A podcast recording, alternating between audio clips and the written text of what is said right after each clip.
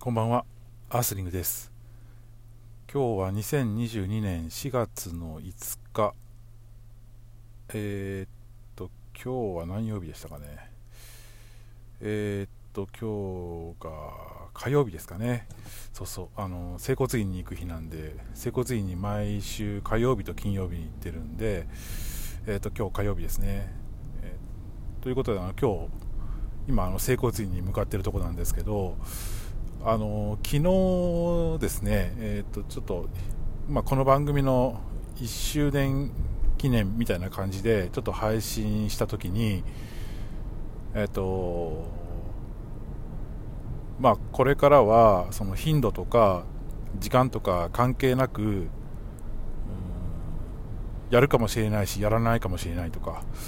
うんもしかしたらその頻度は下がるかもしれないみたいな話をした矢先にですねその翌日にちょっと収録するのもどうかなと思ったんですけどまあちょっと収録しようかなと思って、えー録音ボタンを押したという感じなんですがあのーまあ子供の話なんですけど4月の3日からですね2泊3日でと子供うんと3人いますけどそのうち2人がですね、えっと、長女と次女の2人で、えっと、妻の実家がある関西の方にちょっとこう遊びに行きまして、まあ、あの実家に行っただけなんですけど、まあ、これってそのこれまでで初めてのことだったんで、まあ、ちょっとその件についてちょっと残しておこうかなと思いまして。でまあ、初めてその新幹線に乗るわけではないんですがあのこれまではですねその新幹線であの家族5人でうんと実家に行ったりとかあもしくはその車で、え行ったりとかしてたんですけど、まあ、子供たちもだいぶ大きくなってきたっていうのもあってですね。でまたその私たち夫婦もまあいろいろと家でやることがあるっていうこともあって、え今回初めてその2人で新幹線に乗って実家の方に行くということをしたわけなんですけれどもまあその初めてのことなんでまあ親以上に子供たちもちょっとこうドキドキしてるところがあってですね。だけどやっぱりこう何？こう自立の一歩というか、うん、今回はそのお父さんとお母さんいない状態であの私たちだけで行ってみたいみたいなことも言い出してきたもんですからまあこれいい機会だなと思って。でそのまあ新幹線のチケットを買って、えーその福岡県の北九州市にある JR 小倉駅っていうところがあるんですけど、まあ、そこのホームまでですねあの連れて行って見送ってきたんですけどそのどこまでその自分たちでできるかなと思ってちょっとこう見守ってたんですよね、まあ、一応あの事前にはですねあの改札くぐったらあの電光掲示板見て自分たちが乗る車両があなんででどこのホームのどの辺に待っとけばいいかっていうところを、えーちょっと教えてたんですけど、まあ、実際その開発改札をくぐるとですねあのまあ軽くパニックまでいかないけどそのもう適当に歩いていってるわけですよね。だから一応こう電光掲示板見てで自分の切符を見て、うん、どの新幹線に乗ればいいのかで階段はどこの階段を上っていったら、えーどこの何号車に、えーこう早くたどり着けるのかとかあとホームに着いたら着いたらでえっ、となんていうかなこうホームの床のところにここは何号車の乗り場ですみたいなのが書いてあると思うんですけど、まあ、それは書いてあるからっていう話をしてですね、まあ、だいぶこうその辺が理解できたみたいで、まあ、無事にですね関西に向けてこう出発することができたんですけど、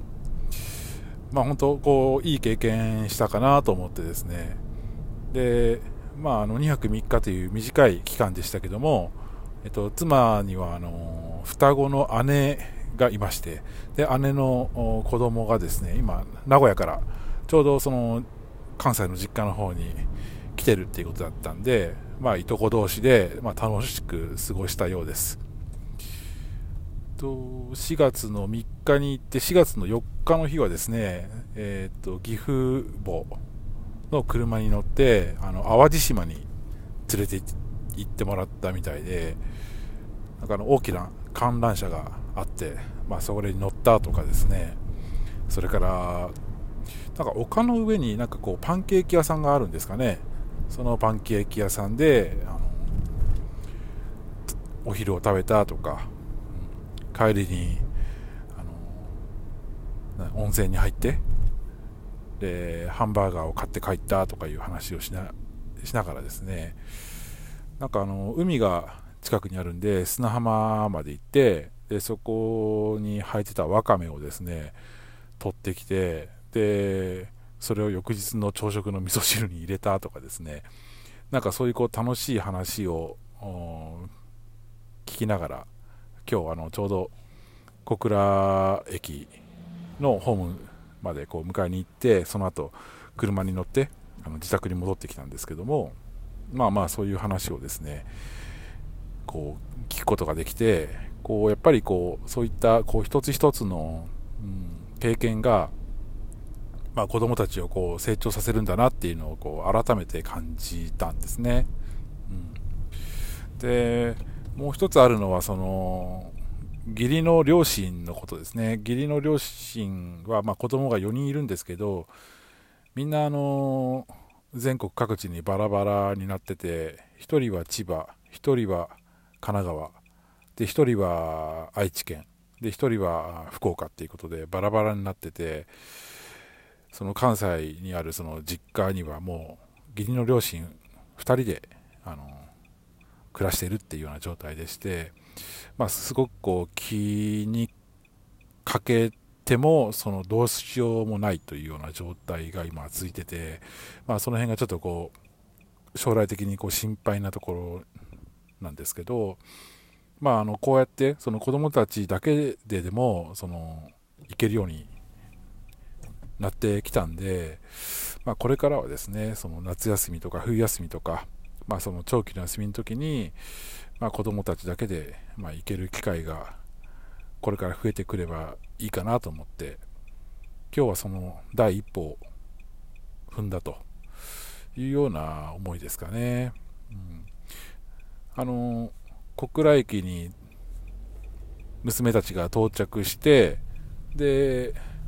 まあ、その到着した旨をですねあの私の電携帯から、まあ、義理の両親に連絡してですねあの無事にあの受け取りましたという話と、まあ、それからお世話になりましたっていう話をした時にですねその義理の両親から言われたのはあのめちゃくちゃ楽しかったと、うん、やっぱやっぱあの久しぶりにこう孫の顔が見れてでみんな大きくなってるしでこう成長もすごく感じられて、うん。まあ、昔のまだちっちゃい時だとやっぱりこの手のかかるあ子供というか、まあ、その年齢的にもそうですけど、うん、結構手がかかる年代をですね過ぎて、まあ、小学生と中学生とという形になってきたんでもう自分のことは自分でするし、うん、ちょっとこう賑やかで、うん、楽しい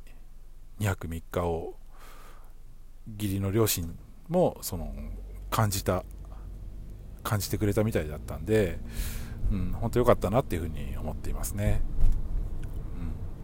うん、はい。まあこうやって子供たちも少しずつこう大人になっていくんだなっていうのをですね垣間見れたこうことだったんで、まあ、ちょっとこう記録に残しとこうかなと思って収録してみた次第です。はい。ということで本日は以上です。それではまた、アースリングでした。